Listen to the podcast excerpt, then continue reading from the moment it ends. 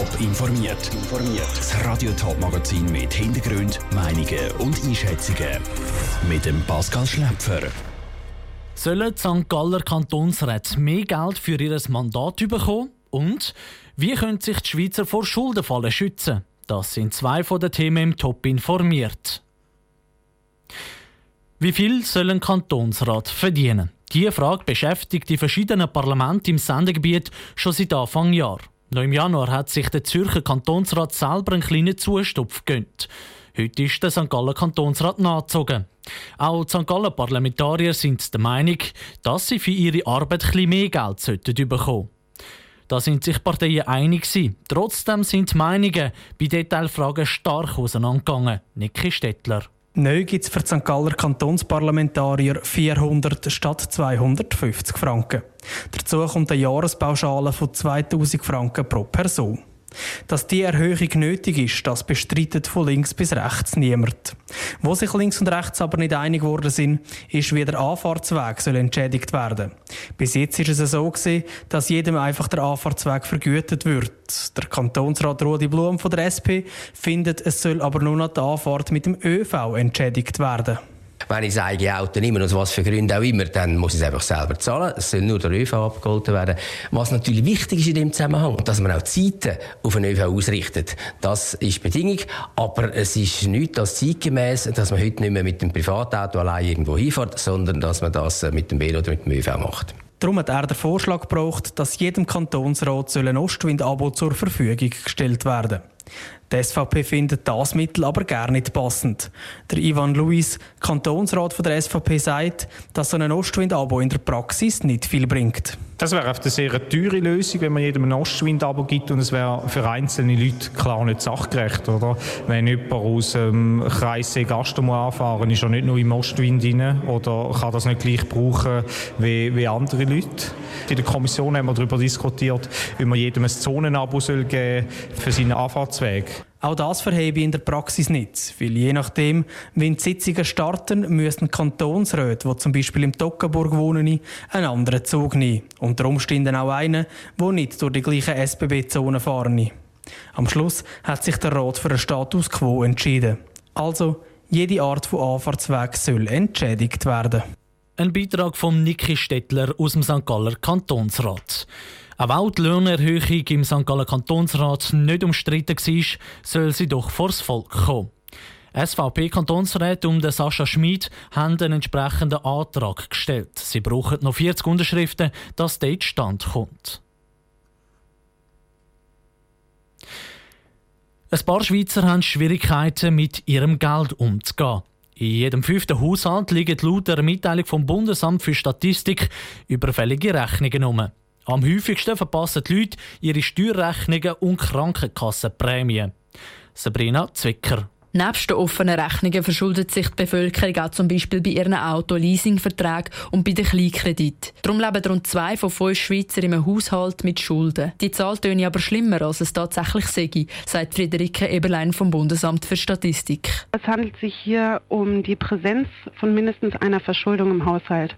Die Höhe des Betrags haben wir dabei nicht berücksichtigt. Der Gregor Megerle von der Schuldpräventionsstelle vom Kanton Zürich findet die Zahlen von der Studie trotzdem alarmierend.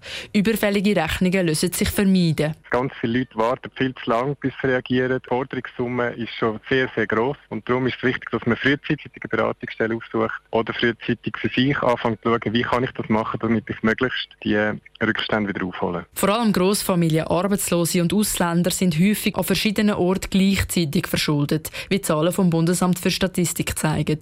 Friederike Eberlein bemerkt vor allem bei den Jungen einen gefährlichen Trend. Also die Ergebnisse von 2017 zeigen zum Beispiel, dass Personen unter 24 Jahren öfters in einem Haushalt mit mehreren Schulden leben als Personen über 24 Jahren. Jüngere sind auch öfters mit der Aussage einverstanden, dass sie sich etwas kaufen, obwohl sie es sich einfach nicht leisten können. Der Schuldenberater Gregor Megerle ratet den jungen Leuten, die Mühe haben mit ihren Rechnungen, dass sie sich eine Strategie zurechtlegen. Das eine ist genau das Budget zu machen, zu schauen, was sind meine Einnahmen, was sind meine Ausgaben. In dieser Differenz hat dort noch etwas Platz, wie zum Beispiel ein Leasingvertrag, den ich jeden Monat zurückzahle. Kann ich mir das nicht sparen und zuerst Geld anhäufen und dann zahle ich es zurück. Das andere sind so die Konsumeigenschaften, die wir Menschen haben. Wir kaufen manchmal Sachen, die wir gar nicht brauchen. Wenn es größere Sachen sind, kann auch das in eine Verschuldung führen. Das Thema Schulden gilt es auf jeden Fall ernst zu nehmen, sagt Gregor Megerli, egal ob jung oder alt. Der Beitrag von Sabrina Zwicker. Leute, die Mühe haben mit den Finanzen, können sich an verschiedene Stellen wenden. Zum Beispiel weist das Online-Netzwerk Finanzkompetenz auf mögliche Anlaufstellen hin. Auch Caritas und die Schuldenberatungsstelle vom jeweiligen Kanton helfen, wenn man bei Schulden nicht mehr weiter weiss. In einer Berner Trampolinhalle ist ein Mädchen beim Hüpfen von der Matte gefallen. Sie hat sich den Kopf so fest angeschlagen, dass sie einen Tag später im Spital gestorben ist. Der Unfall hat die ganze Schweiz schockiert. Aber kann eine Trampolinhalle überhaupt das ganze Unfallrisiko ausschliessen? Der Frage ist der Patrick Walter nachgegangen. Ganz vermeiden kann man das Unfallrisiko am Ort, wo Sport betrieben wird, nicht. Auch nicht im Skillspark Winterthur. Auch dort können Kinder Trampolin gumpen. Es gibt aber mehrere Vorkehrungen, die getroffen werden, um das Risiko zu minimieren, erklärt der Betreiber der Roger Rinderknecht. Es sind ganz verschiedene Aspekte. Das ist zum einen die Qualität der Anlage und wie sind die geprüft. Dann natürlich ganz wichtig, auch wie sind die gewartet. Wir haben im Skillspark äh, Techniker in-house, der jeden Tag die Anlage kontrolliert, äh, wo Sicherheitsrundgänge, Sicherheitschecks macht. Wichtig ist auch zu kontrollieren, wer überhaupt reinkommt. Zum Beispiel junge Kinder kommen nur rein, wenn sie von ihren Eltern begleitet werden. Wenn sie schon ein bisschen älter sind, müssen die Kinder ihre Eltern unterschreiben, dass sie einverstanden sind. Wichtig ist aber auch immer die Eigenverantwortung der Kinder und auch der Eltern, erklärt Roger Rinderknecht weiter. Es ist aber natürlich so, dass Kinder, Jugendliche in einem gewissen Alter die Einschätzung, die Kompetenz noch nicht voll ausprägt da ist. Und darum ist es extrem wichtig, dass wir als Betreiber das wissen und auch können eingreifen das auch können erkennen Umso mehr achtet die Betreuer vom Skillspark darauf, dass sie die Eltern auf diese Aspekte hinweisen. Nicht nur der Skillspark Winterthur legt Wert auf klare Regeln. Im Moment arbeitet die Beratungsstelle für Unfallverhütung zusammen mit verschiedenen Freizeitparkbetreibern an weiteren Standardregeln. Der Patrick Walter hat berichtet. Am Nachmittag haben Betriebe von der Berner Trampolinhalle Stellung genommen. Auf dem Video aus der Halle sei zu sehen, dass es ein tragischer Unfall war. Sie haben keinen Fehler in der Infrastruktur und auch keine bei den Angestellten gefunden. Top informiert, auch als Podcast. Mehr Informationen gibt es auf toponline.ch.